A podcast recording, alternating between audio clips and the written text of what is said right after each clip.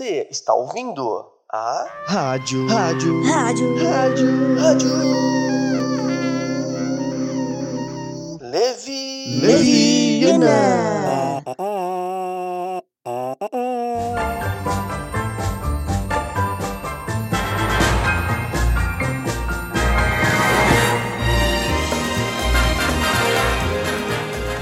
Olá, queridos ouvintes! Aqui quem vos fala sou eu, Levi, o mais levita do verbo leviano. E hoje nós estamos aqui com eu e mais três pessoas, como sempre, o Eduardo, né? Estamos aqui com Eduardo Cabeça! Vocês vão ter que me engolir. E, e também hoje nós estamos aqui diretamente do Rio de Janeiro. Atualmente ele não está no Rio, ele está aqui também em Portugal junto comigo, mas ele é do Rio. O Alexandre Neves. Alô, galera, mais conhecido como Alçone. Tamo junto, galera. É isso aí. E hoje, né? Agora nós estamos com um convidado especial, que é por causa dele que esse podcast está indo ao ar. O tema é ele. Você que está aí preocupado com aluguel atrasado, com financiamento do carro que não aprova, ou da casa que não aprova, né? Com aquele. Com aquele inquilino chato que não, não deixa você em paz, é o homem que ele consegue morar em sua moto. Ele não se preocupa com esse tipo de coisa. Ele consegue ficar sem pagar aluguel. É o aventureiro rico. Bora, galera! Meu nome é Carlos Dutra, aí, criador do blog Aventureiro Rico. É um prazer participar desse podcast aí com o nosso amigo Levi. É Isso, já desse já já agradeço ele aceitar né, a participação aqui no podcast. É um podcast aí que ainda está gatinhando, né? Nós estamos começando o nosso projeto de novo. Quem já escutou o podcast anterior sabe que eu, e Eduardo, né? A gente tá começando esse projeto novo da Rádio Leviana, mas a gente tinha já podcasts mais antigos que acabaram sendo descontinuados. Mas agora nós estamos indo com força total, né? É engraçado, é engraçado que, tipo, a gente tem os podcasts antigos, mas tem uma visualização até razoável. Eu olhei, assim, o, o- o tanto de pessoas que ouviram, eu falei, nossa, existe gente que gosta dessas bobagens. tem, tem gosto pra tudo na internet. Vai, vai explicar, né? Incrível! Na internet tudo é essas É, coisas, cara. né? É incrível, é, tem a- eu já cheguei a ver um, um cara colocou uma câmera para filmar uma girafa e passou lá, ficou ao vivo e várias visualizações, cara. Vai entender? Não sei, não sei. A gente deve ser legal, eu acho, eu espero. Eu já vi uma, uma live no YouTube onde o cara ele ficava de, assim, de perna cruzada, meditando na live. Ele não falava nada, não fazia nada, ele simplesmente ficava numa almofada meditando. Tava lá live ao- ao vivo com um monte de gente assistindo. Meu Deus do céu. Talvez trouxesse paz de espírito pro povo, né, mano? Com certeza, né? A pessoa visualizando ele ali entrava lá naquele no Zen. Né, Isso. Entra no modo Nirvana ali, pessoal, meu Deus. Que loucura, velho.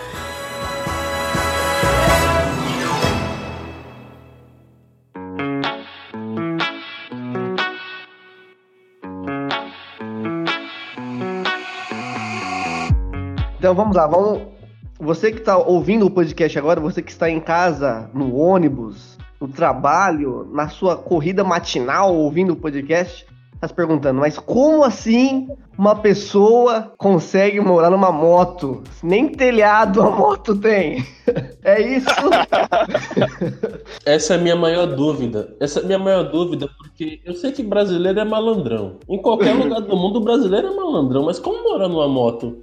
Que gambiarra você criou, moço? Quem já conhece ele já sabe, né, como que é o dia a dia dele, né, já sabe. Mas você, que ainda não conhece o canal dele no YouTube, que é, é exatamente esse nome, Aventureiro Rico, tá- deve estar se perguntando isso, né, mas diabos esse cara tá fazendo morando numa moto? Mas aqui, a- o- aqui nós vamos desmistificar isso, vamos mostrar como que é a vida dele. Pode ser que ele fale, alguma, fale algumas coisas aqui pra gente que ele ainda não revelou até no canal dele, né? Vamos ver se vai ter alguma surpresa aí pra gente também. Ah, vai sim, vai sim. É, até porque eu estava pensando nesses dias fazer um vídeo só sobre isso, só sobre meus planos, meus objetivos para um tempo futuro, né? E justamente aconteceu do seu convite aí culminar relativamente com esse assunto. Bom, a primeira pergunta que eu vou fazer pra você É. Lá vem a bomba. Quem é você? A básica. Você pode dizer de onde você veio, né? E aonde você está e se apresentar um pouco melhor. Quem é o aventureiro rico? Rapaz, você faz as perguntas, eu me lembrei daquela. Aquela música, eu sou, eu sou o menino do mato, eu vim do sertão. Eu sou filho do mato, eu venho da roça. O meu pai foi vaqueiro, minhas mãos grossas. Eu não sou doutor, eu vou Olha, eu sou. Meu nome, né? Como eu falei no início, Carlos Dutra, sou de Fortaleza, criei um blog aí, que o nome é Aventureiro Rico. Acessar aventureirorico.com.br. E, primeiramente, eu criei o canal no YouTube, antes do blog. Aliás, o canal deu início no dia 28 de fevereiro de 2018 em Portugal. Antigamente o canal era Caio Máquinas, que eu também sou técnico em máquina de costura, e mudei o nome para Aventureiro Rico. Então, mano, eu vim de Fortaleza para cá para Portugal com um objetivo.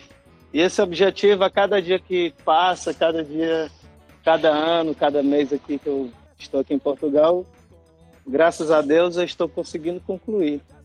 De acordo com como planejei quando saí do Brasil. Isso é muito bom. Porque, É, porque existem pessoas que traçam planos e muitas vezes os planos não seguem de forma que ela espera, né? Se tá indo tudo como o senhor planejou, parabéns, hein? Que sorte. É, muitas pessoas traçam um plano e, e às vezes não faz um plano B, um plano C, né? Uhum. Quando eu saí do Brasil, muitas pessoas me perguntavam: e se não der certo, cara? Se não der certo ali e tal, qual é teu plano? Tu vai voltar pro Brasil? Você quer? Cara, não existe um plano de voltar pro Brasil na minha agenda. Não existe, esse plano não existe. Então, eu já eliminei, eu já eliminei esse tipo de plano de voltar pro Brasil, né? Se algo desse errado. Pra você, então, é, foi a melhor coisa você ter saído do Brasil, então, nesse, nesse, nessa questão, assim, desses planos. Sim, eu vou envolver aqui vários contextos. Porque, Ah. primeiramente, no Brasil, a gente consegue, quem tem um trabalho um pouco melhor, consegue ganhar os 2 mil, 3 mil por mês. E quando tu vai guardar esse dinheiro por mês, que tem teu gasto, Uhum. gasta com aluguel, gasta com alimentação, energia. E no meu caso, eu tinha uma empresa de marcenaria, fazia móveis sob medida. Então, eu tinha o gasto do aluguel, eu tinha o gasto da minha casa, com a minha ex-mulher, que eu era casado, para ficar com meu filho lá também na casa. Tinha o gasto de lá e tinha ainda o gasto do ponto comercial. Hum. E fora a energia, que era separada, e a água também eram tudo gastos separados. E no final das contas, apesar de ganhar os 3 mil, 4 mil por mês, eu só conseguia guardar no, no final do mês, no máximo, no máximo 1.500. E foi então que eu comecei a olhar para Portugal. Se eu ganhar 600 euros em Portugal e conseguir gastar 100, eu consigo guardar 500. E 500 já dá mais do que o que eu consigo guardar aqui no Brasil com o meu negócio próprio. Cara, é porque assim, é, é uma. O, o, que, o seu ritmo de vida, que você, pelo que eu tô entendendo assim, é uma mudança muito radical. Parando pra pensar. Porque não é qualquer um que se arrisca a querer pegar e abandonar a vida que tem, de repente pegar sua moto e viajar e morar em outro país e não ter casa pra pagar, essas coisas. Porque a gente, é- a gente é acostumado com um padrão de vida seguindo é, o ritmo, ah, vou trabalhar, vou conquistar minhas coisas, vou comprar minha casa, alugar, ter etc, ter meu carro, ter família. E tu não, e tu você foi contra a maré mesmo e tá dando certo, e isso é muito legal, assim. Eu vou focar aqui um, uma observação. A moto, a ideia da moto veio depois. Eu- quando eu saí do Brasil, eu não vi com a ideia da- de morar na moto. A ideia inicial, a ideia inicial mesmo era morar numa van. Mas antes da van era morar numa barraca de campo. Só que quando a gente chega em Portugal, a gente tem aquela dificuldade de não poder conduzir um veículo por muito tempo, por ser turista. Então a gente fica limitado em questão de ter um veículo e poder fazer essas coisas. Então quando eu cheguei em Portugal, eu comprei uma bicicleta, depois uma moto, e comecei a morar na moto inicialmente, né? Só que era com a barraca. Daí eu me lembro que quando eu saí do Brasil, eu já saí com o plano todo traçado. Eu vou para lá, vou comprar um carro, vou morar dentro e vou juntar tanto por mês. De acordo com o plano que eu fiz, eu consegui realizar até hoje. Ô, aventureiro, vou entrar nessa Sim. deixa aí. O Eduardo também tocou em, em assuntos aí que é importante. E você, cara, você tem a profissão que eu tenho, cara. Eu sou marceneiro. Ah, Eu que legal. cá Eu vim para cá para trabalhar numa fábrica de marcenaria. Olha só, eu sempre converso com o Levi, Levi tá até rindo, que tudo é foco. Eu sou o mais velho de todos. Acho que eu, sou, eu, eu tenho idade para ser pai de vocês três aí. Meu Então, Deus. Sim. Ah, cara, pela voz não parece. Pensei que tu era um É. garotão assim, de 30, 35. Eu, eu- eu sou rodeado, eu sou rodeado de jovens, mas eu tenho 56 anos. Aí eu vou abrir um parênteses muito importante que eu vejo as pessoas vindo para cá, principalmente brasileiros. A gente coloca brasileiro não é, na questão que nós somos natural lá do Brasil, mas não é só isso que acontece no Brasil. Eu trabalho com angolano, eu trabalho com cabo-verdiano, eu trabalho com o pessoal da Guiné-Bissau e todos eles tomam a mesma atitude. Vem sem um plano, sem um objetivo, sem algo lá na frente para conquistar. Isso é o maior erro de qualquer imigrante. Você colocou um plano, está dentro do teu plano, traçando um objetivo lá na frente. Isso eu converso sempre com o Levi. Então, se eu fosse Levi, se você tem um objetivo do seu podcast, siga em frente, vai estudar, vai se capacitar. Se você está trabalhando e o objetivo é esse trabalho, se capacita para esse trabalho e busca lá na frente, porque você tem tempo. Outra coisa muito importante é tempo. E detalhe, sempre tendo um plano B. Por mais que a pessoa às vezes, ah, não penso no plano B. Meu amigo, quem ia imaginar que o coronavírus ia entrar em 2020? Pois Tem que, é. ter, tem que ter um plano B aí. Coronavírus não quer saber de nada, não. Ele vai arrebentar com tudo. Então, assim, quando eu vejo você falando, você com certeza é bem mais novo do que eu, tem muito mais tempo a buscar do que eu. Eu tenho lá na, na- no. ó, trabalhei. Eu sou natural do Rio de Janeiro, crescido e criado no Rio de Janeiro.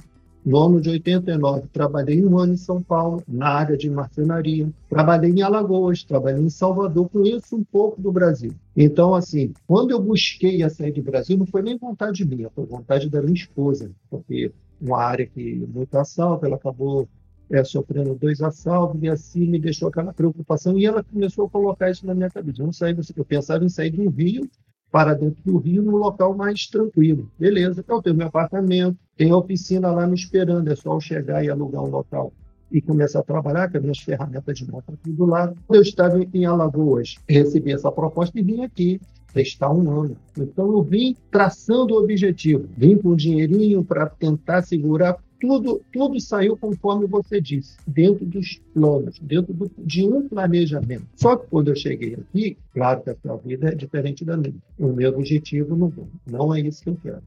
Não, não é conforme, não é conforme eu, eu pensava. E não estou na vida. O país é bom, tranquilo. Aí quando o Levi me fala assim, poxa, eu vou chamar um, um amigão aí, o Edu, e o aventureiro Rico para a gente bater um papo, eu falo assim, poxa, que legal. Porque o que, que a gente tem que passar? Agora, você, a sua experiência. Quem é o Carlos Dutra, o aventureiro de antes, e o Carlos Dutra, o aventureiro de hoje? Com certeza, a sua cabeça já é bem diferente da do Carlos de dois anos atrás. Eu estou aqui um ano e quatro meses. Então, Sim. isso que, que- que eu gostaria de te pedir, que você explanasse isso, porque as pessoas que estão no Brasil, igual o Edu aí, não sabem a real a real vida que é aqui em Portugal ou em qualquer outro lugar do país. Entendeu? Poxa, cara, assim, eu desejo muita sorte mesmo, de tudo de bom para você, porque se eu tiver, Obrigado. se eu tivesse o tempo que você tem, eu converso sempre isso com o Levi, o tempo, tempo, tempo, tempo para a gente conquistar algo. No Brasil, como você disse, ganha-se um dinheiro, marcenaria no Brasil não é ruim, é bom, é bom. Marcenaria aqui é É explorada, melhor que né? aqui. Muito É, é melhor melhor. que aqui para quem trabalha independente. Sim. Aí quer dizer, lá é, é bom. Minha família está lá. Tem um filho de quatro anos que está me esperando. Documentação não saiu. Fala disso aí. Fala da tua, do- da tua perspectiva, dos teus objetivos e o que você saiu do Brasil e encontrou aqui em Portugal. Olha, mano, lá no Brasil eu consegui conquistar, porque vou, vou, vou começar a voltar um pouco o tempo antes de entrar na marcenaria. Eu também sou costureiro há 15 anos, sabe, de costura. Eu costuro em qualquer máquina, qualquer máquina de costura, máquina fechadeira, cós, duas agulhas, reta, base plana, qualquer uma dessas máquinas que colocar, eu, eu costuro. E além disso, ainda eu conserto máquina. Eu sou técnico formado pelo Senai. É, se eu não me engano, é o Senai, lá da Parangaba que eu fiz.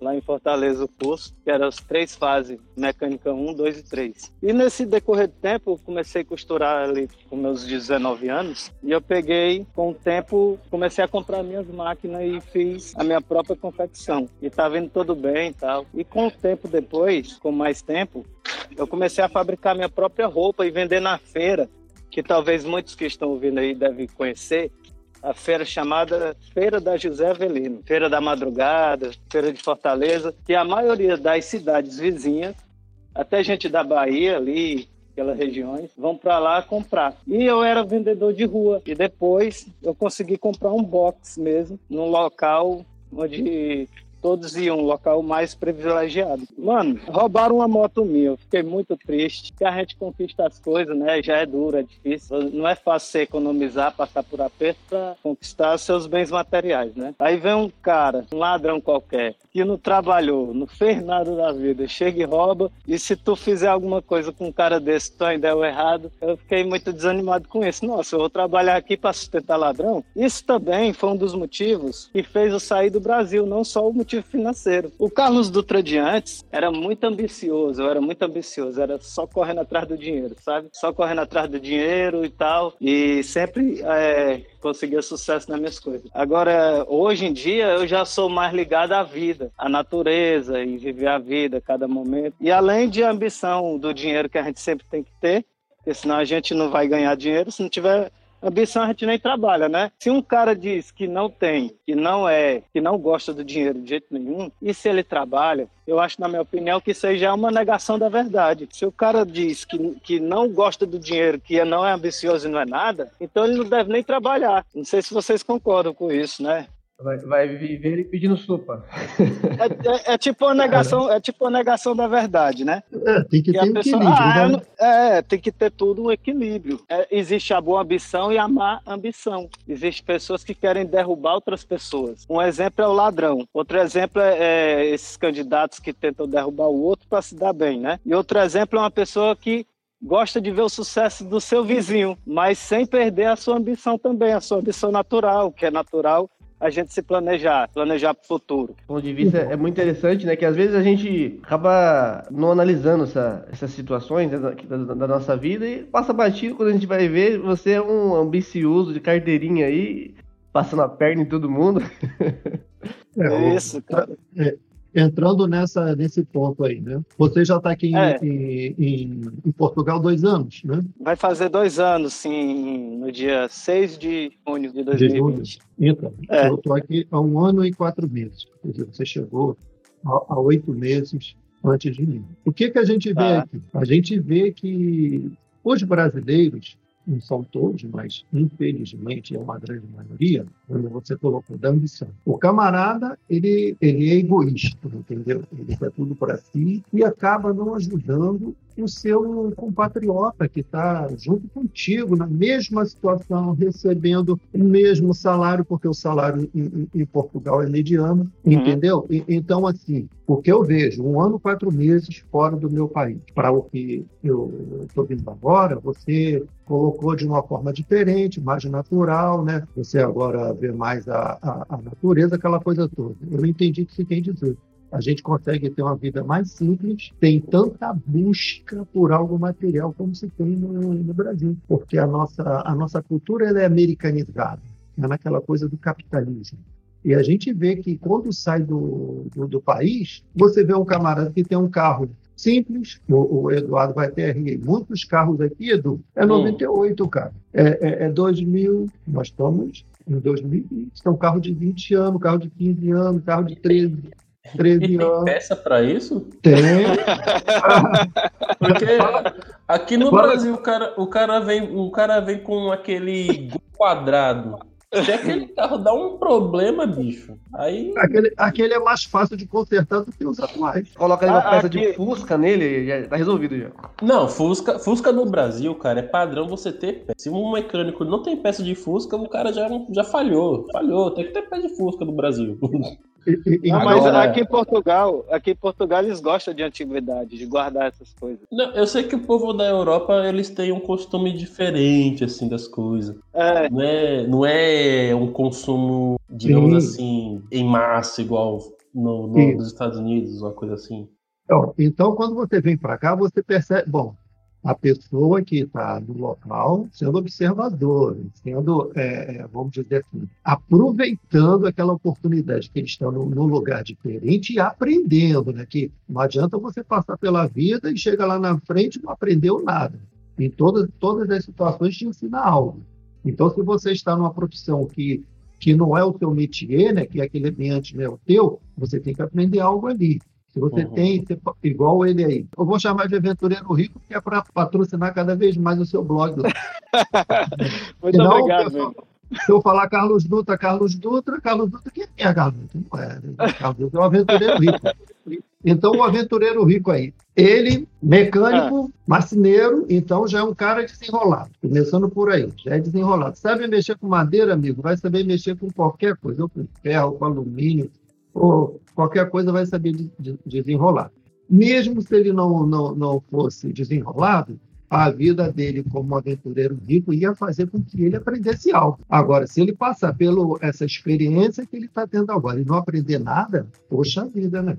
Então, quando você sai do Brasil e chega aqui no, em Portugal, você vê que a qualidade, qualidade de vida é diferente para uma vida mais simples. Estou falando do povão, né? não estou falando do- do- da classe alta, não. Então, no Brasil, o que, que a gente vê? Estou falando da minha experiência aqui. Pessoas que são pobres querendo ostentar algo que não tem.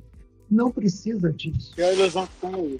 Infelizmente, isso ficou, foi se tornando cada vez mais, mais frequente na nossa cultura, que é se você não tem uma coisa de marca, uma coisa relevante assim pra eles, você é um nada. E não é verdade. Não é verdade. Não é verdade porque porque não, não é necessário você ter marca pra você ser alguém, ou você ter o carro do ano, ou você ter o celular do ano. Não, eu mesmo, por exemplo, eu, eu, eu nunca fui ligado. O Levi sabe disso, que ele conviveu comigo há muito tempo. Nunca fui ligado à marca, cara. Nunca fui ligado à marca. Eu prefiro comprar um barato, não de marca.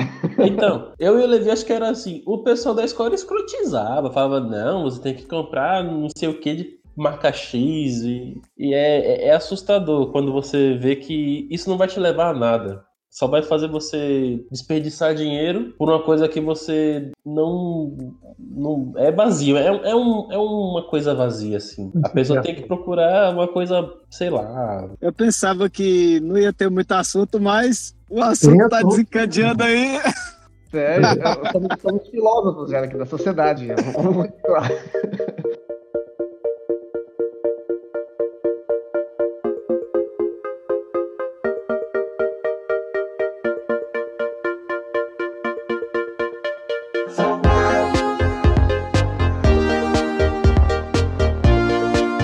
A, a próxima pergunta, eu, eu já notei que você já meio que respondeu ela aí nessa conversa aí que a gente teve agora. Então eu vou pular já pra próxima da próxima. Certo, certo. Eu também já vi no seu canal que você também já falou sobre isso, mas eu vou perguntar aqui porque tem gente que escuta o podcast que ainda não conhece o canal, né? Então, explica aí pra gente como que é a alimentação, como que é, como que você faz pra almoçar, tomar café da manhã, já que você tá praticamente na rua, na sua moto. Como que é? Olha, eu, eu era. Antigamente eu pesava assim 92 quilos aproximadamente. Vixe. Antigamente. Eu comecei a adotar um novo estilo de alimentação que é chamado low carb, que é baseado em, em, em baixo carboidratos, né? E alto índice de gorduras, que é gordura boa, e alto índice de proteína. Então, a maioria das comidas tradicionais, das, da alimentação tradicional, eu, tipo, precisei descartar, não precisei mais levar comigo, como antes. E isso me mantém hoje no meu peso. De vez em quando eu escapo, vou ali, tomo um sorvete e tal, tipo anteontem, um McDonald's. Mas isso eu tô. Deus tá me libertando cada dia dessas coisas. Só faz mal a gente, né? Verdade. Então, mano, é o seguinte, como eu não pago aluguel, eu tenho eu tenho o privilégio de todo dia poder comer, ir num restaurante, comprar um, uma carne assada, uma picanha, um frango, entendeu? E como minha comida é só a base de proteína e gorduras, só aquilo já basta, só a carne. E de onde vem o dinheiro? Eu dá onde vem o dinheiro? É, Eu como é traba-? Eu, eu trabalho aqui atualmente de Uber Eats. Eu trabalho de Uber Eats aqui por minha conta própria. Eu vi um vídeo dele comendo na rua, cara. Ah, sim, sim. Os portugueses tudo olhando, mano. Se fosse É. no Brasil, o povo estaria tipo, ah, tô aí. Mas eles, tipo, caramba, o cara tá comendo roupa por quê, velho? Ali foi assim, eu tenho um fogãozinho de campo e gás, né? Aquele bujão pequeno, que cabe no carro. E pelo meu canal no YouTube, nós estamos formando tipo uma colônia de aventureiros. A galera vem do Brasil, entra em contato comigo e começa aqui a ficar do meu lado, entendeu? E antes era só eu, e agora tá aumentando a comunidade, tá aumentando e, e fica Cuidado tipo apoiando o outro. Vou começar a chamar você de cigano. O- eu, eu vi esse vídeo que as pessoas passavam e achavam assim absurdo. Eu acho, eu acho que eles não estão acostumados a, a, a essa coisa, não sei. E- Porque Não, no Brasil é muito comum você ver um cara comendo um sandubão no meio da rua. Aí. É, é, aqui eles, eles compram e levam até a casa mesmo pra comer, né? Não tem um Rapaz. costume de comer assim na rua. No Brasil a gente compra, a gente fala assim, vou levar pra casa. Não, vou comer no caminho.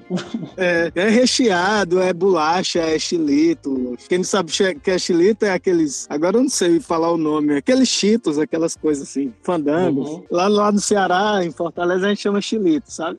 E também aqui eu acho que o brasileiro, quando chega aqui, tem uma diferença que não tem é, comida na rua. Você, o, Edu, você não vê uma, barri- uma- barraquinha de cachorro-quente de, de qualquer Não vê, né? Não, você não vê isso aqui. Aqui Caramba. não pode. Aqui não pode, Tem a- você não tem. Nossa. É difícil ver uma rolote. Tem uma rolote aqui e acolá. Nossa.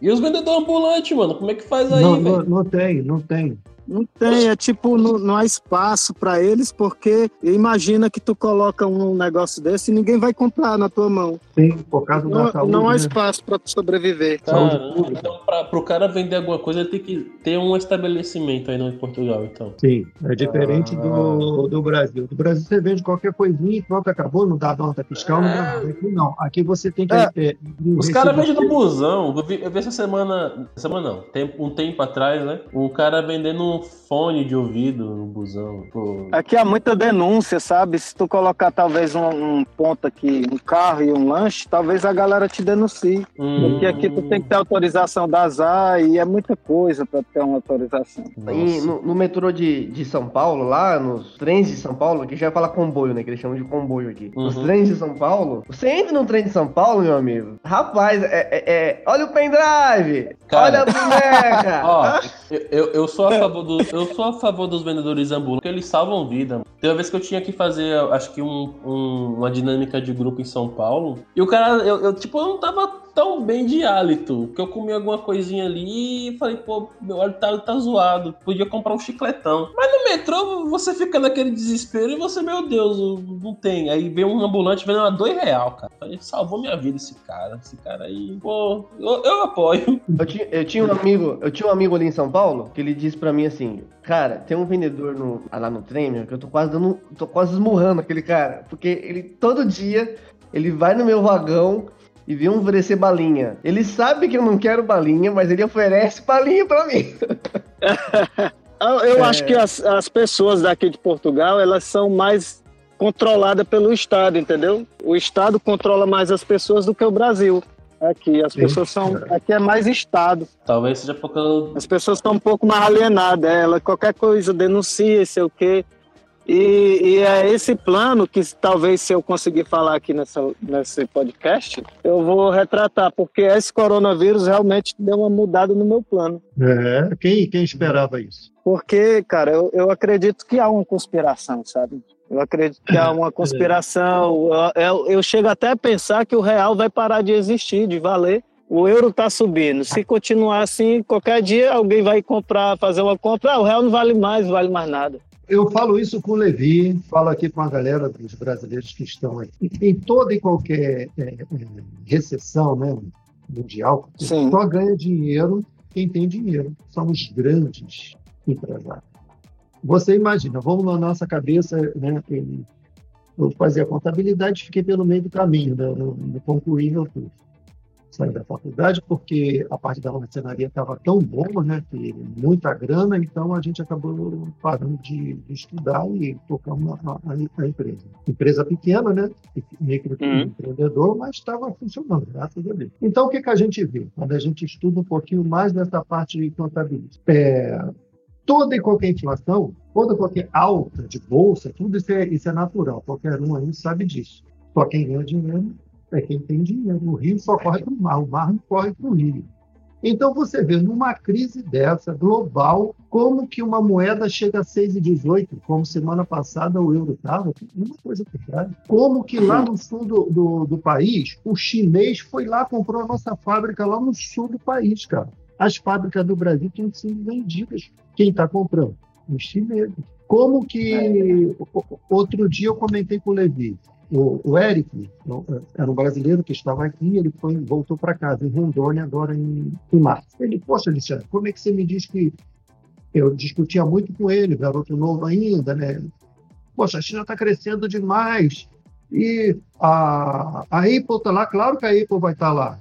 Se eu sou um grande empresário e tenho uma mão de obra que é no meu ver, é quase zero para mim, eu vou botar uma fábrica lá e vou trabalhar essa mão de obra. Eu vou pagar menos produzo um produto de alta qualidade e vendo com valor absurdo. Então, e tudo isso, como você disse, há uma manipulação. A crise, a crise de saúde pública existe, mas os grandes pensadores aí nessa questão ganham dinheiro em cima disso. Não é que o real vai subir, é, diminuir, vai ser extinto, nada disso. A inflação no nosso país deve estar uma coisa absurda. Tudo deve estar muito caro porque é, somos regidos pelo dólar, o dólar também está altíssimo, então só quem ganha dinheiro nesse meio de tudo é o rico, cara. Aqui é, é, a, a, infla, a, inflação é pouca, né? É bem, bem menor, mas teve uma alta grande, e há um combate do governo para que a, os preços não subam tanto. Sobe, mas não conforme sobe lá no nosso país. Então, cara, Foi. tudo assim. A gente está nesse meio aí. China de um lado, comunista. Estados Unidos do outro, lado lá com o Trump, que é totalmente capitalista. E a gente fica nesse meio aí, nesse meio de troca aí, sem saber o que, que vai acontecer, porque é uma briga entre eles que envolve o mundo todo. Vamos, vamos continuar, que nós estamos de novo desviando para a economia. É, é, é, é, o, acho que é por, isso, é, é por isso que o aventureiro rico aí só puxa para economia, né? Olha, o, o aventureiro rico, aliás, do, ao contrário do que muitos pensam, o aventureiro rico é totalmente o oposto do pensamento da grande massa, sabe?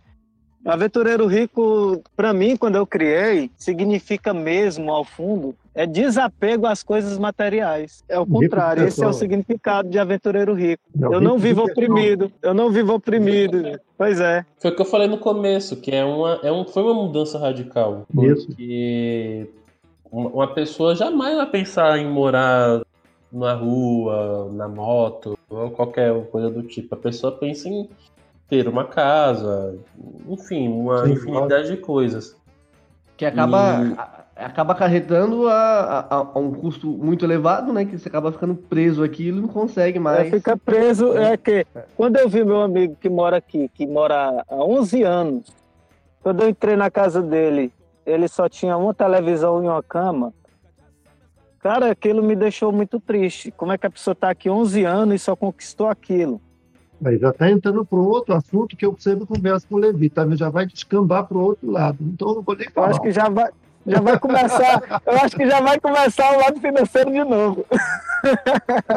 ô, ô, ô, aventureiro, eu falo isso com o Levi, eu é. falo isso com o Levi sempre, cara. Esse cara. Então, esse, não vamos julgar, né? Mas a gente sim, acaba sim, vendo, sim. a gente não, não pode é, é, fechar os olhos, botar uma, uma cortina ali e fechar. Como é que o cara fica 11 anos num país, cara? É, eu, eu não vim para cá, sair do Brasil, deixar minha família lá, ficar com saudade da minha mãe, do meu pai, todo mundo, pra vir pra cá brincar, mano. Eu vim aqui com muita Isso munição. Isso eu vim aqui aí. pra guerra e é, realmente é, é, eu tô levando aqui a sério, é como se eu tivesse uma guerra mesmo.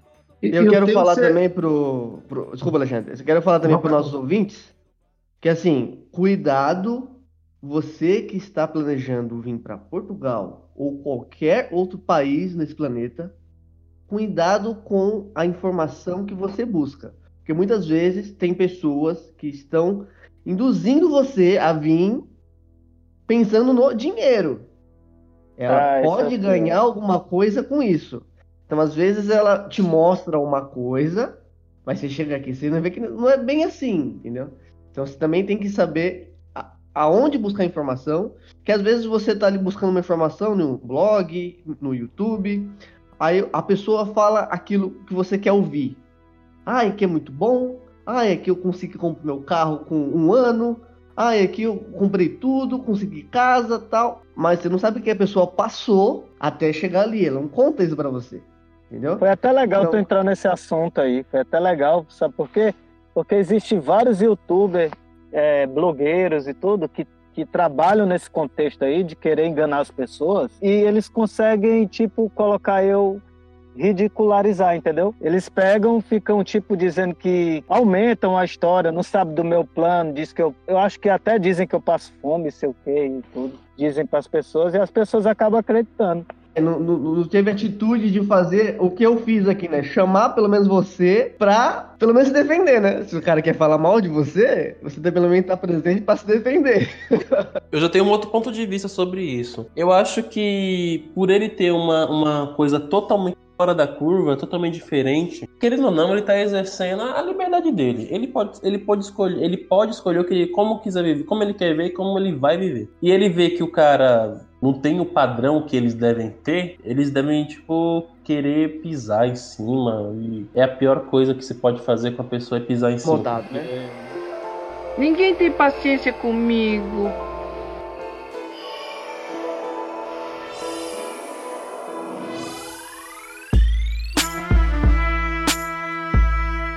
Mas vamos fazer assim então agora. Ele- ele- você falou que um dos motivos que você vir para Portugal também foi a segurança, né? Devido lá A a gente, tra- sim. a gente trabalha pro cara vir depois na- no dia seguinte e roubar o que você ralou para conseguir, né? Infelizmente é, É, assim. cara, infelizmente é assim. E em Portugal, você já teve algum problema de segurança? Já passou por alguma perrengue ou não? Ô, cara, a única coisa que, que eu. Foi lá em Coimbra que eu guardava minha mala. Uma mala sem nada, só com roupa suja, entende? Eu guardava trancado uma mala e as pessoas da Espanha, que foi um relato que um, um autocaravanista me falou, pegaram e levaram a mala, entende? Enfim. Mas é- aqui eles levam escondido, né? Não fazem assalto, como costumam ver no Brasil. Eles chegam, tem ninguém olhando e pega e rouba. Só que a minha mala, quando roubaram, foi na altura do furacão, que teve um furacão de 2018, em Coimbra. Quem teve pelo porto aqui não deve ter visto tanto, mas em Coimbra foi muito agredido pelo furacão Leslie. Entendi. Só essa cena mesmo. De restante, é, nada. E eu não facilito, né? Mesmo assim, eu, eu tento trancar a moto quando eu vou dormir, trancar em algum lado. É, eu isso, isso acontece, em, acontece em todo canto, né? Claro. Maior É, proporção, menor, facilita. propo- ma- maior ou menor proporção. É, quando eu vou dormir, eu não levo nada, fica todo trancado, fico sem celular, sem nada. E assim, o, o aventureiro, discriminação com, com, com imigrantes, já que nós somos imigrantes, não somente os brasileiros, mas todos os que estão aqui fora do país, de Portugal. Ah, É, cara, eu não acho, que que eu você- não acho muito, eu não acho muita discriminação aqui. Pelo menos o- comigo aqui ao meu redor, não vejo muita discriminação. Hum. Portugal é um país que recebe muito imigrante, parece que é tipo já acostumado com isso, né? Já levou a normal. Eu não sei a galera em Lisboa, talvez passe por isso. É, mas eu eu- acho todo muito legal. Eu, eu- talvez eu sei levar os- eles na conversa, consigo conversar assim. Mas peraí, a só- maneira só da pra resumir pessoa um pouco, muito. Só para resumir um pouco, para mim poder ir pro próximo assunto aqui, senão a gente vai ficar demais. É, eu posso estar errado. Eu vou até vamos falar te aqui dar- agora. Vamos te dar trabalho, o, o Levi, para você editar isso aqui. Né, ele tá, Esse, ele não esse tá vai dar trabalho. Eu, eu sei o que é trabalhar com edição, meu irmão. Esse aí vai dar trabalho. Então, ó, eu vou até aproveitar aqui a oportunidade para dizer para quem tá- está nos ouvindo, se você quiser, se discordou de alguma coisa que a gente disse aqui, quiser enviar algum comentário, quiser falar qualquer coisa, você pode mandar um e-mail para levianospot@gmail.com. É, uma coisa que eu observei, eu não sou o dono da verdade, eu não, eu posso estar errado. Mas o- as pessoas do leste europeu parece que elas têm sim um, um ar meio Pedante, É. altivos. é, eles são meio, vamos dizer assim, mais claro, preconceituosos um pouco, sabe? Pelo jeito de falar com você, porque você é negro ou imigrante, ou, e, ou então pela sua profissão. Eu, eu vi que a- é meio estranho. É, Com comenta pessoas assim, do leste nós- europeu. É, porque trabalhamos com pessoa, né? Trabalhamos com, com ninguém. Sim, sim. É, é, eu, e eu trabalhei no restaurante quando eu cheguei, atendi muitos clientes e eu não senti muito essa, essa, essa discriminação, sabe? E se, se caso Eu- eles têm, eu também não me atinge, né? Porque eu sou uma pessoa que É, eu não esse quero mal também. não me atingiria. Eu não quero generalizar, né? Eu não quero falar assim, não, o leste europeu ali, lado ali da Romênia, ou República Tcheca ali, não presta. Não, não, não. Falando que eu, eu notei que existe sim algumas pessoas que eu presenciei umas situações meio estranhas. Ainda bem que não foi ninguém de Portugal, mas tudo bem.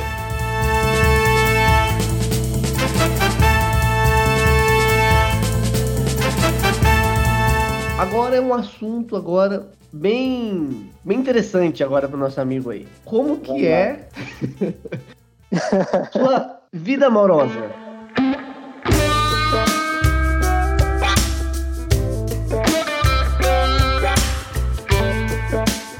Eita, mano, a vida amorosa é um bocado. Rapaz, incrível que pareça, eu já tive muitos romances, só que eu aprendi, eu aprendi não colocar imagens mais no Instagram e nada, sabe? Porque assim, de, um, de uma qualquer forma, as pessoas vai, vai ver teu perfil de Instagram, entendeu? E quando Certo. vê teu perfil, ela pega e diz, ah, ele já tem namorado, isso aqui, entendeu? Aí esse motivo e tipo assim a minha privacidade de não mostrar mais minha companheira pra ninguém, sabe? Por isso que eu não mostro. Hum, Aí no Brasil existe várias pessoas, mulheres, né? E eu já tive uns casos com elas. E, e até hoje, desde que eu tô aqui em Portugal, não, não deixaram de falar comigo. Quase todo dia me manda mensagem e tal. Só que para eu me relacionar de novo com uma, uma pessoa do meu lado, tem que ser, mano, é, como é que é que eu posso dizer? Tem que ser, tem que ter várias seletividades, sabe? Não é que a pessoa vai morar comigo do jeito que eu sou, entendeu? Do jeito que tá e tal. Primeira coisa que se eu tivesse um relacionamento agora sério, eu ia mudar totalmente meus planos. Com certeza. E por Isso isso fica que é, é, por isso que eu só quero mesmo os freelance, que as mulheres e mesmo freelance, cara, incrível que pareça, as mulheres só querem casar, cara. Isso é a falta de homem, ô aventureiro. Olha, mano, aí eu acabo saindo fora, mano. Ó, cuidado, cuidado que uma hora alguma vai conseguir te prender, hein? Já tô avisando aqui, dando spoiler. É o spoiler Ah, final da sua. Spoiler final da sua história. Alguém vai conseguir casar com você vai estar. É. Se ferrou, cara. Eu acho, eu acho que é difícil, assim, porque aquela paixão de início que o cara tem, que ficou apaixonado pela mulher, acho que não, não, não toca mais, entendeu? Depende do Aham. nível espiritual de cada pessoa, sabe? Todos falam ser que- isso. Todos falam isso, né? Todos falam isso. Ó, falando agora igual É. português. Se calhar, aparece uma aventureira aí. É, aí, em vez em quando, é, se aparecer uma aventureira já é outros 500, né? é tipo coloca- isso aí, o coloca resumo. aquele- Aquele carrinho que ele instala do lado da moto, assim, sabe? Ela vai sentar do lado Ah. da moto ali, ó. Aí, no caso, tinha que comprar uma van e tal, é, pra isso, né, mano? Mas é, assim, é é porque eu não quero falar, assim, as pessoas pra não divulgar. É lógico. Tá lógico, totalmente né? correto, moço. É, porque... Tá respondida, a pergunta tá respondida. Tá totalmente É, é. correto. O, É isso o cara já, ó, o cara já tem o nome certo, é aventureiro, rapaz. Mas aqui, até, até a Rússia eu já experimentei, mano. Aí, é um aventureiro mesmo. O moleque é malandro, o moleque é malandro. É isso aí.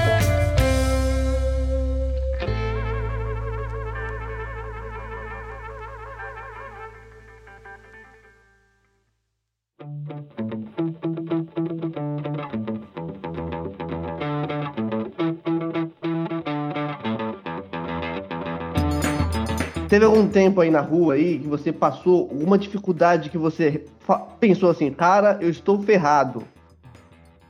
Agora mesmo, agora, agora sim eu tô ferrado de vez, não sei o que vou fazer. Teve algum momento assim ou não? Não, mano, nenhum. Nenhum, nunca. Só, só chateei, só, só me chateei quando eu morava na barraca. Quando eu tinha barraca de campo, porque quando chovia, a água vem debaixo da terra e sobe pra cima, entendeu? Alguns dizem que é a respiração da gente, que cria a umidade baixa, entendeu? Por isso que hoje Uhum. eu durmo na rede. Eu armo uma rede e pronto. Então agora tá chovendo, ó. Eu tô aqui falando com vocês dentro da rede. Ah. Eu já fez aí uma, um isolamento acústico com a rede já. É, tem que a, a rede aqui, ó, tá pingando em vez de quando vai ouvir um barulhinho da chuva. Isso é o que eu mais gosto, cara, é dormir ouvindo o barulho da chuva. É, muita gente gosta, também acho bacana também. É, Agora, muito legal. Um outro assunto, assim, que eu acho que até quem te acompanha no YouTube fica pensando nisso, né? Acho que muita gente fica Hum. imaginando, porra, mas como será que é esse lado, né, pra ele? Família e a saudade. Como que, você, como que é e como que você lidar com isso? Olha, mano, eu preparei todo um cenário antes de vir para Portugal. Eu sabia que ia passar um bom tempo sem ver os familiares. E eu tenho um filho no Brasil. E eu era casado, né? Tenho minha mãe, meu pai, meus irmãos, todos vivos. Filhinho de quantos anos? Como? Meu filho tem seis anos. Eu tô indo ao Brasil esse ano, Deus quiser, e eu vou ver ele de novo. E espero que ele tenha muita energia para mim, porque eu tô guardando muita energia para ele, para gastar só com ele. Então, mano, é o seguinte, eu preparei todo o ambiente. Eu preparei isso como? Eu comecei a viajar. Eu comecei a viajar ali pelo próprio, pelo próprio Ceará e passar um tempo fora para ir preparando a minha mente e a mente dos familiares. Até isso foi estudado. Até nesse ponto aí eu estudei. é. Aí até meu filho não sentiu tanto quando eu saí, entendeu? Porque eu comecei a dar dois dias, depois pulava para três, depois cinco, depois dez dias, aí depois passei 15 dias fora, aí um mês. Então as pessoas já começou a se acostumar com a ausência. Foi preparando, é tipo cozinhar um sapo em água morna. Coloca o sapo ali na água fria, né? Totalmente fria e deixa o sapo dentro. E você liga o fogo. E quando E vai, essa- essa aqui tá bom, é, vai fervendo, vai fervendo, quando de repente o sapo tá morto, não viu? É, teve até uma vez, no, eu tava no Instagram, né? Tem, tem um outro podcast aí que eu outros podcasters que eu admiro muito. Provavelmente um de vocês já deve ter ouvido falar, né? Com certeza, ou talvez, que são o Nerdcast, né? Tem, lá tem o Jovem Nerd, e eu acompanho o Jovem Nerd no Instagram. E eu achei interessante que ele, ele saiu pra Comic Con, se eu não me engano, ele- porque eles participam desses eventos. E ele ficou nesse evento em torno de uns 5, 6 dias, trabalhando lá no evento. E na casa dele tem um escritório, né? É onde ele fica a maior parte do tempo ali sentado naquele escritório trabalhando. E quando ele foi para essa viagem, quando ele voltou, ele trabalhou, voltou, ele viu que tinha uma almofada assim no formato meio que uma pessoa na cadeira. Aí ele foi perguntar, né? Mas o que, que tá acontecendo aqui? O que, que é isso? Aí a esposa dele falou para ele, né? Que a filha dele tinha colocado aquela almofada ali pra meio que enganar a mente dela, pra ela achar que era o pai trabalhando. Então, realmente, quando a pessoa tá acostumada a ficar ali com você, né? E você desliga de uma vez, De o uma baque é vez. muito maior, né? Muito maior. Não É, aconteceu comigo instinti- instintivamente, né? É, eu trabalhando em Alagoas e São Paulo, né?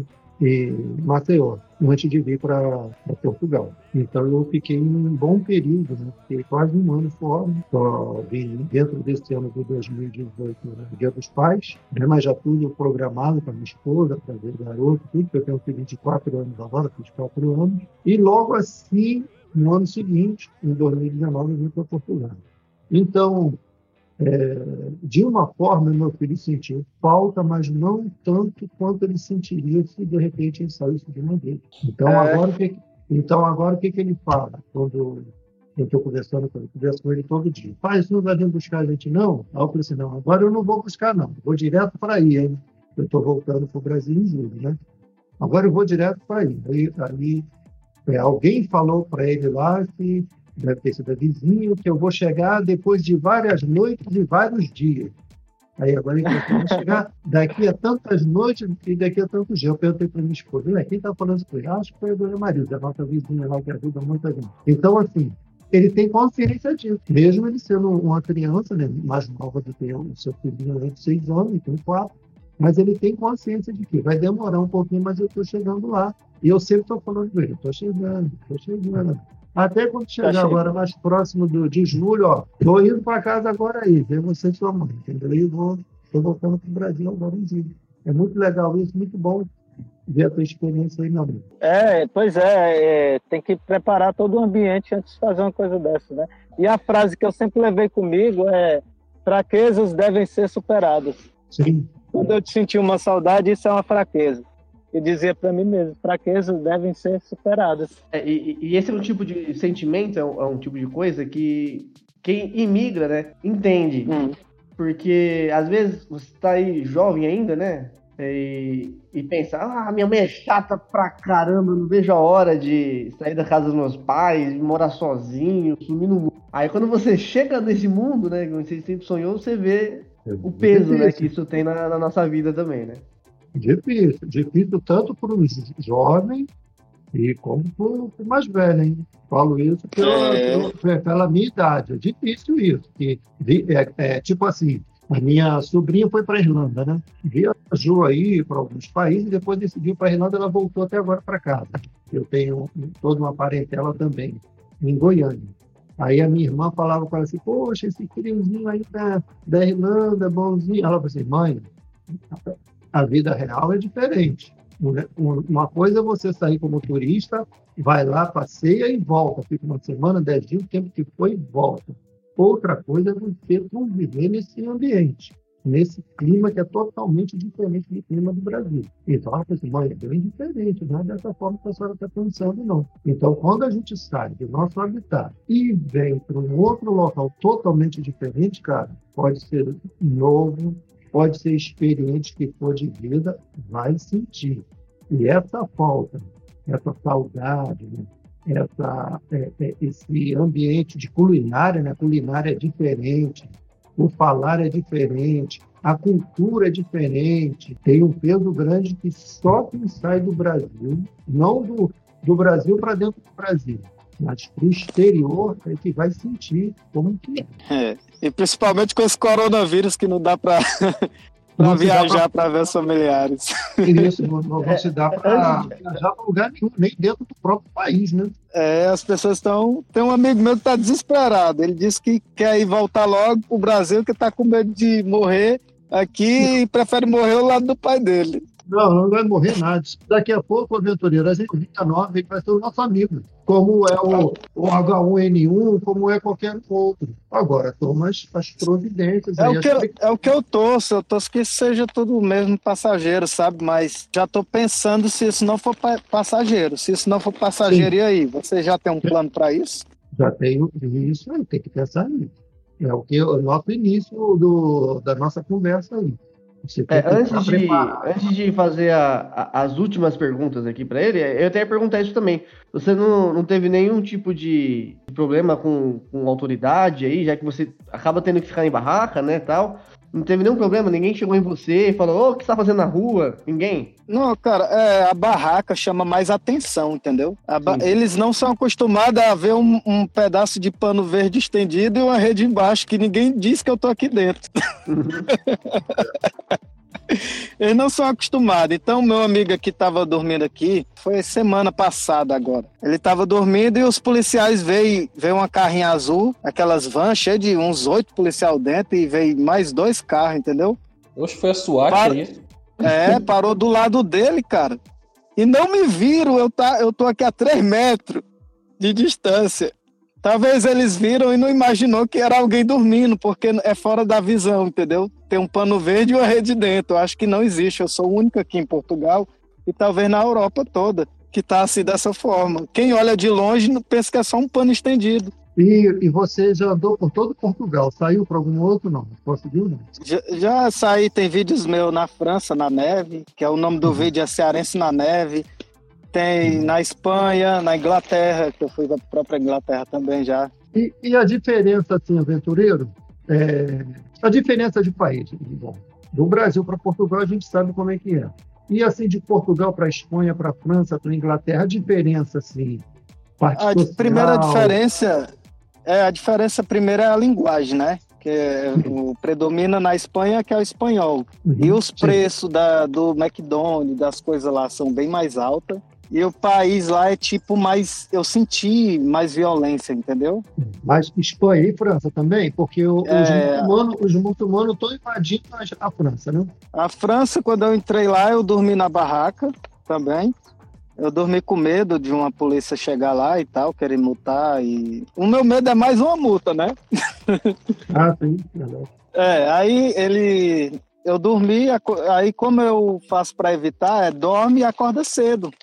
Aí tem até uma música do Racionais que eu gosto de usar a frase dele, que é assim, que eu digo, um dois nem me viu, já sumi na neblina.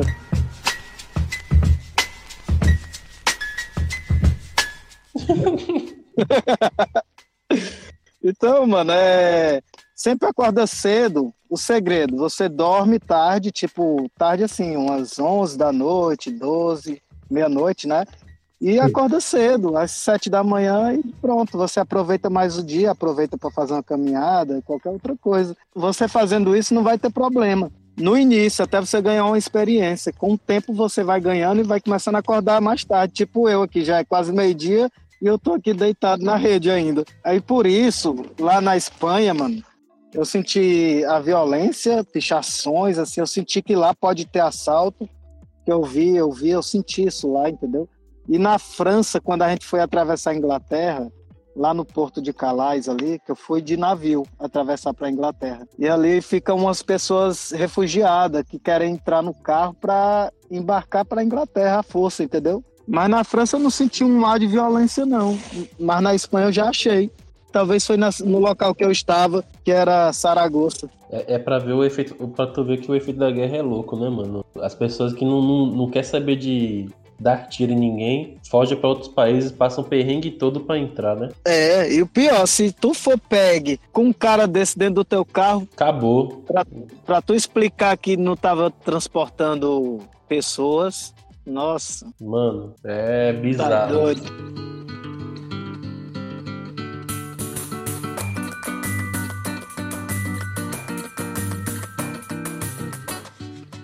Conselhos para quem deseja iniciar esse mesmo estilo de vida que você tem. Você já disse que planejamento, né?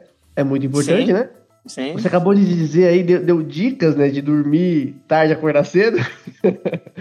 O que mais você indaga pra pessoa que, não, eu vou, virar um aventureiro rico também? O que, que você falaria pra essa pessoa? Eu acho que primeira coisa ela tem que ter um objetivo, né? Sim. Eu estou assim porque eu tenho um objetivo onde eu quero chegar. Eu sei onde eu iniciei e sei onde eu vou chegar. Se a pessoa realmente quer viver assim, só mesmo por viver, que ah, não preciso mais de nada e quero viver assim mesmo, e tá bom. Se ela só se contenta com isso, não tem um pouquinho mais de ambição que isso, eu acho que é um modo de vida bem tranquilo, entendeu? Que ela não vai, ela não vai precisar de tanto recurso financeiro para isso. Então a dica que eu que eu dou é a pessoa começar a ver um- os meus vídeos, primeiramente no YouTube, porque lá eu dou muita dica mesmo, como é que os lugares. No próprio blog, eu, eu escrevi um artigo agora recente, todos os locais que eu já dormi em Portugal. Já dormi aqui em Valongo, Gondomar, Matozinhos, Porto, Antas. É, é, Eu vou especificar as cidades, sabe? Elessa da Palmeiras, Vila do Conde, Coimbra, Sintra, Lisboa, ali na própria Expo, ali, Lisboa, São Cosme. Nossa, é, tem que olhar lá o mapa, que eu, eu fiz uma foto. É, eu só não quero que depois, depois começar a aparecer aí uns, umas barracas. Ah, tá aparecendo um monte de barraca de cigano ali, né? A culpa é do Relato Leviano, lá no, no podcast, lá no Levi lá, mano. O cara ficou divulgando lá os pontos. Isso, vai, tem monte de cigano lá agora. Vai acontecer mesmo isso, entendeu? Cara, os ciganos, os eles têm esse lado bom da coisa, entendeu? O que eu não gosto muito do lado dos ciganos é que eles, alguns são violentos, entendeu? Sim, sim. Eu- um policial já me parou. Eu tenho até um comentário no meu canal do YouTube, disse que, que nós estamos envergonhando o Brasil, entendeu? Tipo assim, eu e o. que nós estava comendo na rua. E um dia o policial parou a gente e disse assim, cara, quem dera se todos os brasileiros que vêm para cá fossem assim. Quem dera, porque ele, a polícia ele tem, ele tem uma, um- uma radiação, não é radiação a palavra que eu quero falar, é Comunicação? comunicação é parecido com isso. Jornalismo, diálogo, não, não. Como eles estão na rua, eles têm casos, pronto, é essa palavra. Eles têm casos maiores de brasileiros fazendo coisa aí, fazendo merda na rua, entende? E quando eles vê, e quando eles vê o meu caso, eles ficam até alegres, entendeu? Ah, Nossa, você faz mal a ninguém. E, e voltando àquele assunto lá da, da polícia, um dia, como eu estaciono a moto todo dia no mesmo lugar, aqui tem uma lei que é todo veículo só pode ficar é 30 dias, se eu não me engano. Diz um colega meu que é 30 dias, outros dizem que é 48 horas, em um, em um certo estacionamento. Aí eu, eu tava dormindo e 7 horas da manhã ouvi um carro e várias vozes, parou ali. Essa moto faz tempo que tá aqui também, né? Aí eles queriam pregar aquele papel de aviso de remoção na minha moto. Cara, quando eu tirei assim a coberta da rede, o cara pulou pra trás, o policial de um susto, entendeu? Quando eu fiz assim, ó, ei, como é que essa moto tá aí? Se há muito tempo aí, se todo dia eu trabalho nela. Aí no lugar de ele indagar a moto, ele começou a olhar assim, tu dorme aí, mano? Como é que tu consegue dormir aí, mano? Aí veio todo dia olhar, curiar e tal, e ficaram admirados, entendeu? Mas não falaram nada comigo, ficaram só admirados. Aí, tipo assim, como é que é? Deixa eu ver aí. Aí eu mostrei pra eles como é e tal. E o, o aventureiro? Disso tudo aí, dormir nesse frio, cara. Cara, é eu, eu investi como é pesado num saco de dormir. Eu comprei um saco de dormir de 150 euros que me defende de qualquer frio. É, ele é acolchoado por dentro, né? Tem um porro. Ele é de pena de ganso, é. Olá, beleza. É, eu investi aqui pesado na rede. Ali a gente de Fortaleza é, é muito costume, é muito comum você ver armadores nas casas para armar rede. Aqui eu, eh, você anda nas casas, não tem armadores para armar rede. Sim, não. Tu tem que fazer uma instalação. Lá em Fortaleza não. Quase todas as casas, aliás, todas que eu andei, as que eu andei, tem- tô dizendo, já- tem armador para armar rede. os ganchos lá, né? Aí no caso você É, já tem dois- os ganchos. já, já comprou dois ganchos que anda com ele. Ah, eu tenho uma corda, eu tenho aqueles empreendedor que os caras de reboque usam, que até sim. instala. Sim, sim, sim. sim. Pronto, eu uso isso também quando eu- as árvores é um pouquinho mais longe. Aí eu coloco e regulo a altura, entendeu? Eu tenho um esquema todinho, eu vou fazer um vídeo também só Gente, sobre isso. Achei interessante esse negócio de rede aí, fácil assim. Se alguém aí que quiser me mandar uma rede dessa aí de Fortaleza,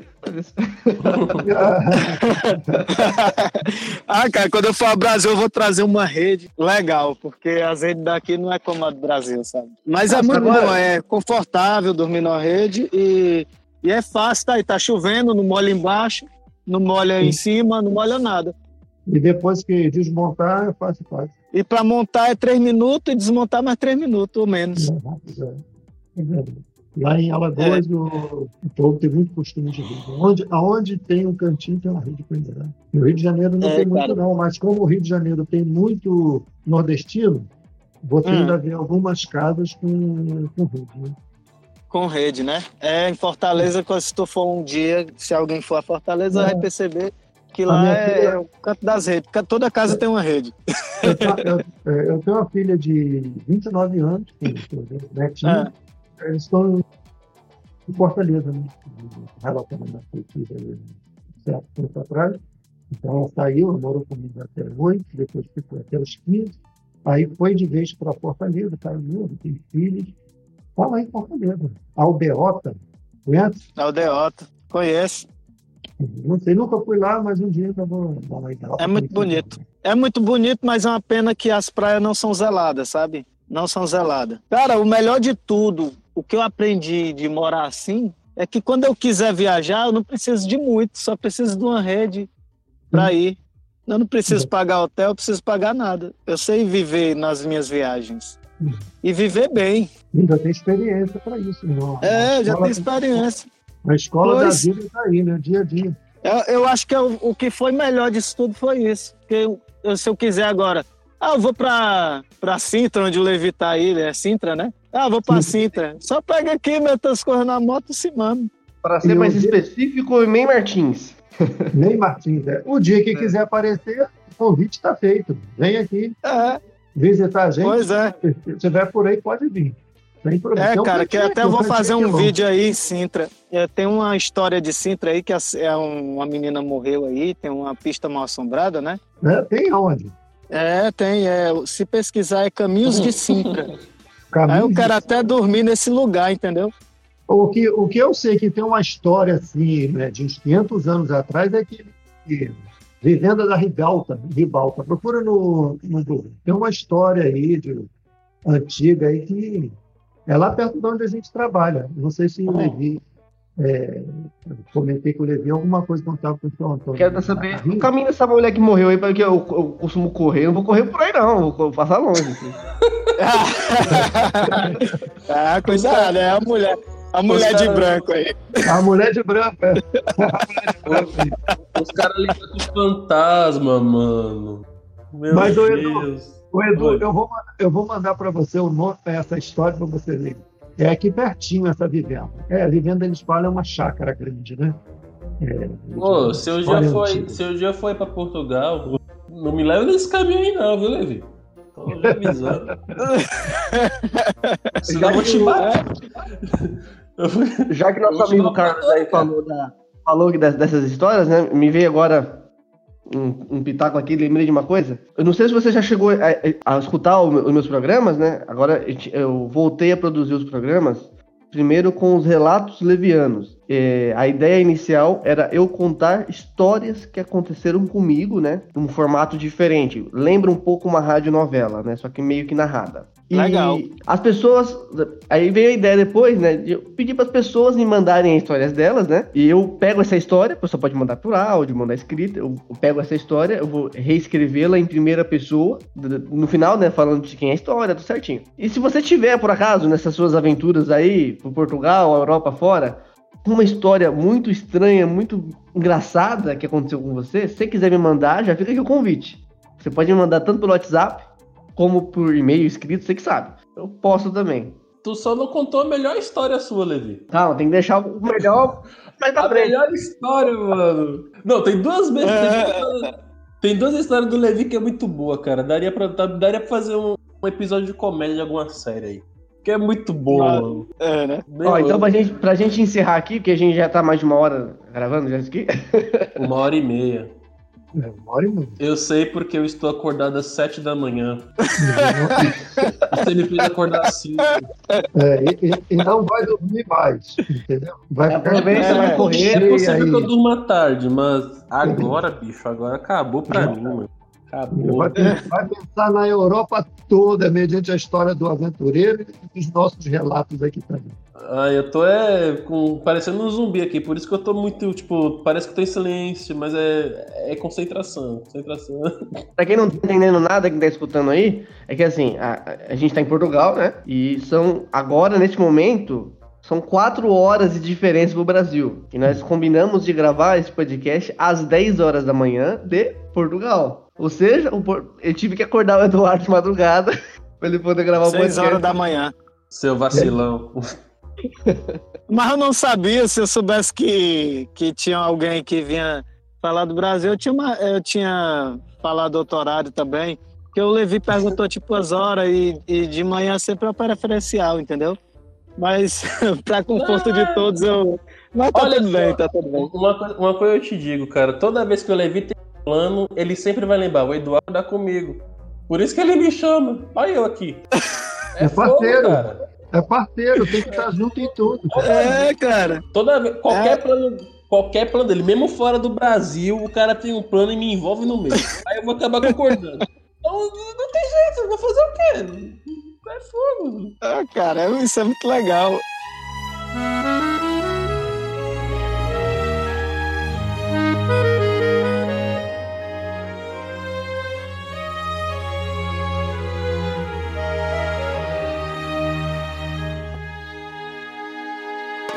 Pra encerrar então, é, você também já, já falou sobre isso durante o podcast, mas pra eu concluir as perguntas, a última, quero que você responda pra mim, como que você gostaria de se ver daqui a 20 anos? Ah, cara, daqui a 20 anos eu tô totalmente já aposentado. Aposentado, de boa? É, se o meu plano era me aposentar em 4 anos, agora em 20 anos é que eu tô mesmo. Ah, isso aí. Assim, eu sempre fui eu, eu sempre fui estudioso em ações e aplicar aplicar dinheiro, sabe? E esse é o principal objetivo por eu ter vindo para cá. Vim para cá, pegar o dinheiro euro e enviar para o Brasil todo mês e fazer uma aplicação. E esse dinheiro sempre render juros para mim até que seja suficiente para me manter. Uhum. E tem conseguido. Ah, sempre, com objetivo sempre. Isso aí. isso aí. Tem que botar o objetivo aí. É, aí como eu sou Assim, investidor a longo prazo, como eu sou investidor a longo prazo, é diferente de investir é, em ações como day trading, entendeu? Esse, Sim, eles ó. são acostumados a perder dinheiro e ganhar dinheiro por dia. E as corretoras, o objetivo delas é isso, é ganhar dinheiro a cada vez que alguém faz uma transação, porque ela ganha com isso. Por isso que elas anunciam, diz que é bom as pessoas vender ações e comprar todos os dias. Sobe e desce. Eu não, eu espero os dividendos. Assim, mesmo que não consiga é, enviar aquele montante que já tem em mente, mas tem que enviar algo, entendeu? Não pode deixar o dinheiro. É, cara, é, é assim, é, eu gasto por mês aqui em Portugal uns 250 euros por aí. É o meu gasto mensal. E eu ganho é, é, semanalmente, assim, todo dia eu tiro 50 euros na Uber, aí eu, eu arredondo para 57, 58 e paro ali, deixo os outros ganhar, né? Porque tem que Sim, deixar lógico. os outros também ganhar. E eu pego e paro a minha aplicação e tá bom. E por semana é 350, entendeu? Então o resto é só armazenar, mano. Não tem muito gasto, né? Liter- literalmente, to- todo assunto que a gente pega e fala aqui no programa, a gente tá falando de economia. Então, mano, e daqui a 20 anos eu, eu, eu pretendo estar bem confortável, com todo, todos os meus planos já é, Concluído. alcançados. É, E, concluído, e- e alcançado. com muita história pra contar também, né? Muito. É, agora, agora um pouco do, da história do coronavírus, eu acho que é até importante destacar, porque mudou um, plo- um pouco meus planos, entendeu? Eu tô acreditando que há uma crença, tomara que eu esteja errado, espero, acredito nisso e, e, e torço que eu esteja errado, mas eu acho que a bolsa vai, o Brasil inteiro vai falir, entendeu? Eu tô achando. Eu tô achando que vai, vai surgir uma moeda, uma moeda é, mundial. Eles estão colocando o vírus já para dizer que o dinheiro vai parar de existir porque é contaminado e tal, vai passar doença. Eles já estão com o palco preparado para colocar uma moeda digital, entende? É, mas Então, o, o aventureiro, só rapidinho, para não perder teu raciocínio. Mas você, Certo. isso veio na sua mente ou você, por onde tem passado aí, Espanha, França, Inglaterra, aqui em Portugal, tem escutado isso? Eu, eu vejo alguns vídeos no, no YouTube e eu, e eu vejo as notícias, entende? É, porque o E- Bitcoin e é já tipo está aí assim, há muito tempo, né? É, é, é tipo um jogo de xadrez. Você imagina que eu, eu e você estamos jogando e tu mexe uma peça lá na extremidade, mas tu tá pensando em fazer algo. Para tu fazer algo que você quer, tem que iniciar um jogo lá na extrema, lá no extremo que ninguém tá vendo. Até conseguir chegar no teu objetivo. E eu tô vendo que eles têm o objetivo mesmo de, de eliminar o dinheiro, os governantes, entendeu? A questão não é essa. A questão é que eu acho que a coisa é muito mais embaixo, porque eles querem criar. Eles querem criar um- um- uma espécie de criptomoeda assim, mas rastreável. Porque, Rastreável para rastrear o gado, é. Isso, porque já existe, uma, já existe várias criptomoedas que tá no mercado, que o mais famoso ficou foi o Bitcoin, que não é rastreável. A pessoa pode ter e o governo não pode tocar. Sim, verdade. Então, eu não, eu não acho que o real vai acabar do nada. Eu sei que o real hoje em dia tá muito fraco, mas eu não É acho isso que que o eu real vai torço, eu torço muito para isso. Eu torço Eu muito que para o- isso. O, é. o real não vai acabar, porque o Brasil já passou por muita mais dificuldade já. Sim, Já, tá- eu já, também- já teve cruzado, cruzado novo, uma cacetada de dinheiro. Eu creio mais que vai.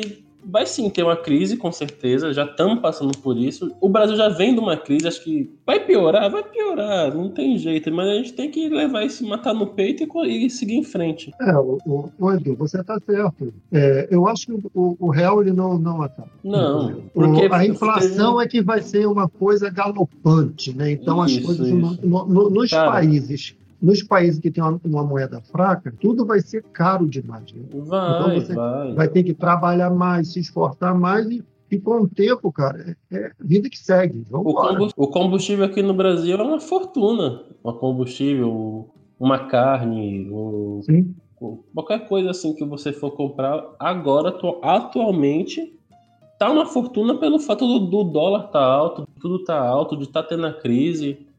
E Eu acho que quando eu e o aventureiro voltar aí ao Brasil, né? Ele está com a ideia de voltar eu também, só que eu vou voltar de vez. Essa, essa crise de realidade, né, esse choque de realidade da gente aqui tirar centavos e comprar algo, e no Brasil tirar vários reais e comprar algo, vai ser uma É. coisa que vai, vai, é, vai mexer muito. vai, Vai, mexer, muito. Mas é o país onde eu moro, Tu, onde tu, eu vivo. tu, tu tem a pretensão de voltar pro Rio de Janeiro. Sim. Eu, eu sinceramente, eu não voltaria pra lá, não. Não, mas é lá onde eu tenho casa, apartamento, tenho Sim, tudo. sim. Minha família concordo, tá lá, né? concordo com o seu ponto de vista, mas a situação lá tá muito pior comparada, comparada a São Paulo e outros estados. Tá bem zoado. Eu- Eu já saí de Aí- lá com uma situação complicada. E vou voltar agora com uma situação pior ainda. Mas minha Pois família é. tá lá, minha esposa está lá, é onde eu tenho o meu trabalho, onde meu filho está lá. E eu já tenho outro, outro plano aí, o plano B que o aventureiro falou. Já tem outra coisa correndo aí. Que quando eu, eu estando no Brasil, a gente vai continuar o contato aí. E eu vou falar, o que eu pensava do plano B está acontecendo. Já tem outra coisa em vista. O, o, o- o ouvinte, o ouvinte do, do podcast deve estar pensando aqui agora. Caramba, mas que coisa maluca. Os caras falam de tudo mesmo. Mas, cara, você tá pensando o quê? Tá ouvindo um, um podcast com nome de rádio Leviana. Você quer que a gente fale uma coisa? Sim, mano. Aí falando do futuro, como o coronavírus mudou meu plano, agora o meu plano é comprar um, um terreno em um lugar bem afastado, com menos habitante possível, que eu possa fugir da grande população, dos grandes centros, e que eu possa plantar e conseguir viver basicamente sem dinheiro nenhum, entendeu? Basicamente só com, com o sustento da terra. É um plano e, e é o que eu penso, né? Eu tô aqui planejando ainda, arquitetando como é que vai funcionar cada passo, desde, desde o momento que eu vou captar a água até o momento de despejar a água e ter energia elétrica, sem depender totalmente do governo.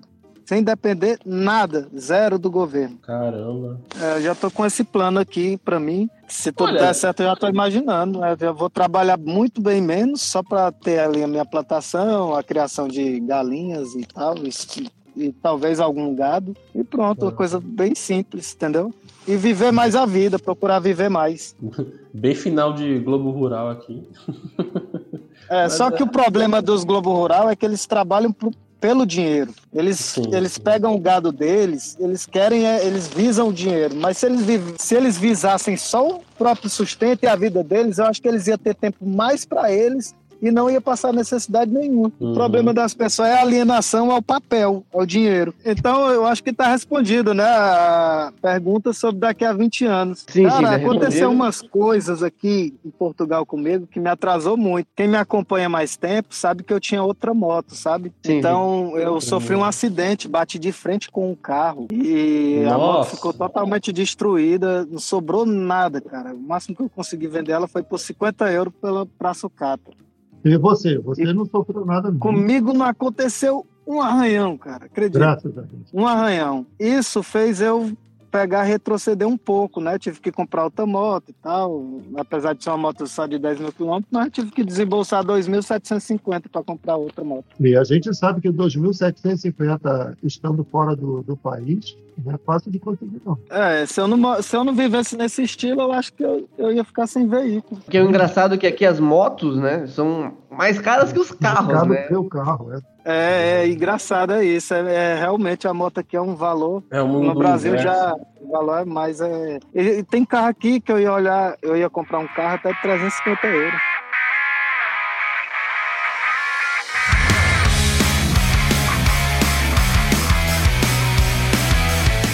O, o nosso papo tá, tá bacana, o nosso papo tá legal, né? Mas infelizmente agora vai entrar aquelas vozinhas do ah.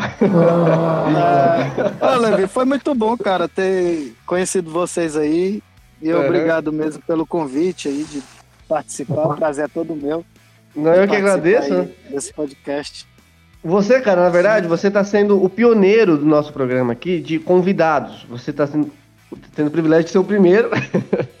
Agradeço Ah, muito. prazer é todo meu. Eu não Primeiro sabia. Dessa nova, dessa nova leva, né? Porque É, eu é. acho que é a milésima vez. Porque assim, quando eu pensei assim, cara, eu, eu achei seu canal, né? Comecei a ver seus vídeos, eu falei, por que não chamar ele? Mas eu fiquei pensando, cara, será que ele vai aceitar? Será que. será que eles vão falar pra mim, não, cara, eu até vou aí, mas eu quero aí 300 euros. Aí, mas graças a Deus deu tudo certo. A, a, a gente às vezes pensa uma coisa, né? e acontece outra, né? E vamos chegando no fim do, do podcast aqui agora. Eu quero também agradecer ao Alexandre, que a gente trabalha junto, né? A gente conversa bastante. Ele aceitou gravar esse podcast com a gente. Espero que ele aceite também gravar os próximos, porque deu pra perceber que a parte de imigrantes, né, gera muito assunto. Eu pretendo gravar um podcast só sobre esse assunto também, com pessoas de outros Certo. países, né? Tanto- Eu tenho, eu tenho contatos no Canadá, eu tenho gente morando na Inglaterra. que- Ô, louco, contatinho. Eu, eu, com licença aí, eu posso até deixar uma deixa pra ti, que se um dia quiser fazer um podcast só sobre como eu consegui me legalizar ainda sem morando assim, pode ser também. Que já é Bom, um bom, assunto muito já bom. que muita gente pergunta como é que ele consegue se legalizar e o comprovante de endereço, sei o quê. Como é que ele toma banho e tudo. É um bocado de pergunta assim e a galera não tá. Realmente, né, gera, gera essas dúvidas mesmo, né? O, É. o cara, o cara leva o documento da moto lá para as finanças e fala: aqui minha casa? Aí as pessoas ficam com a dúvida, né? Né, Pô, o cara mora numa moto, consegue se regularizar. Eu moro numa casa direitinho, não posso nada. Cara, foi legal essa história da moto, porque quando eu morava no carro, eu ligava pro, pro meu irmão e dizia assim: Antes eu tô. O nome dele é Anderson. Eu tô pensando em vender o carro e morar na moto, cara. Tu é doido? tu é doido? mano? Não, mano, eu tô pensando aqui, já tô. Já fiz o esquema todinho na minha cabeça, já desenhei o mapa todinho. E vai dar certo, mano.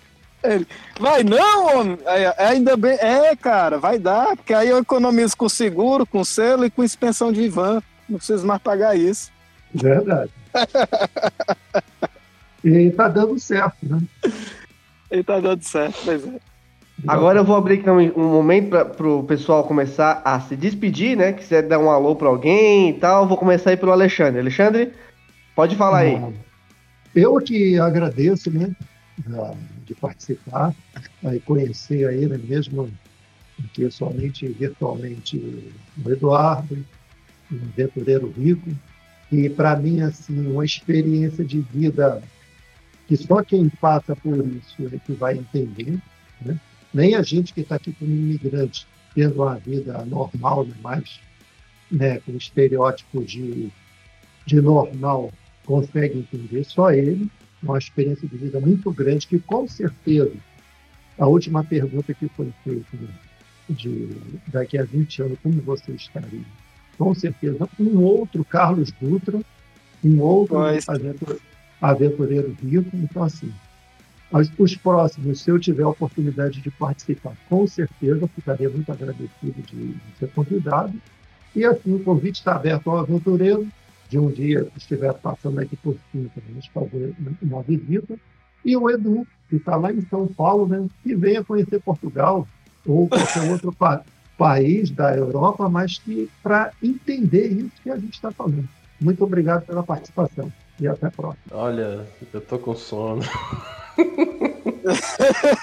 são, são 15 para as 8 da manhã aqui no Brasil. Ainda bem, que o, ainda bem que o assunto rendeu, porque eu achei que eu ia dormir, cara. Mas é, é interessante ver alguém que tem um- uma visão fora da curva de todo o padrão que a gente já vive já no mundo.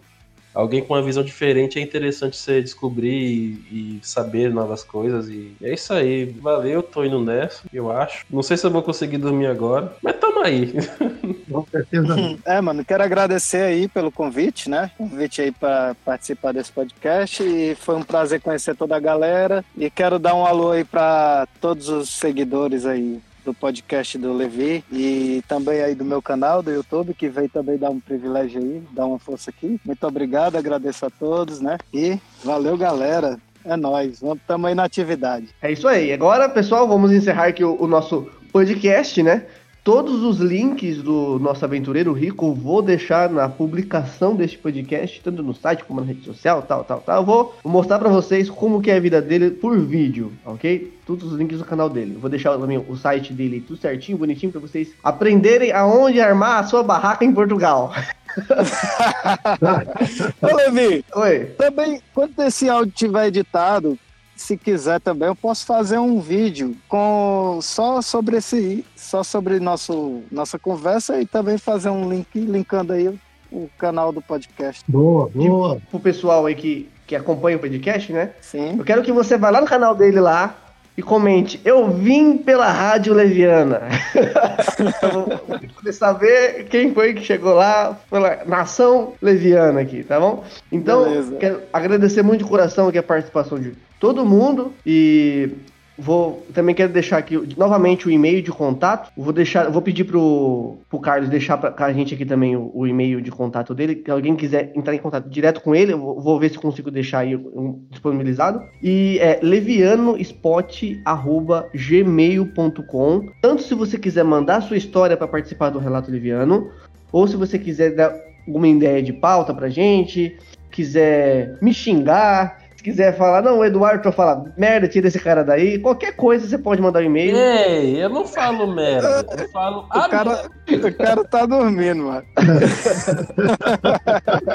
E é muito importante, às vezes você pensa que, ah, não, eu não.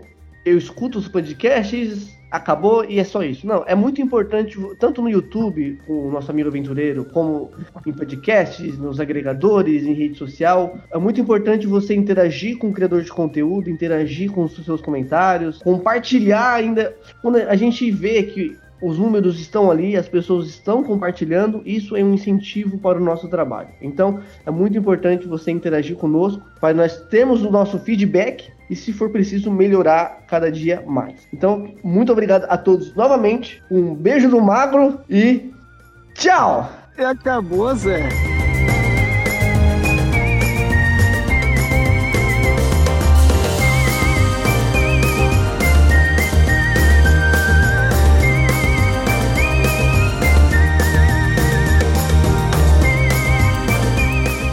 Atenção criador maldito de fake news, a Rádio Leviana não se responsabiliza por barracas montadas em Portugal. Use máscaras e lave sempre as mãos. Obrigado.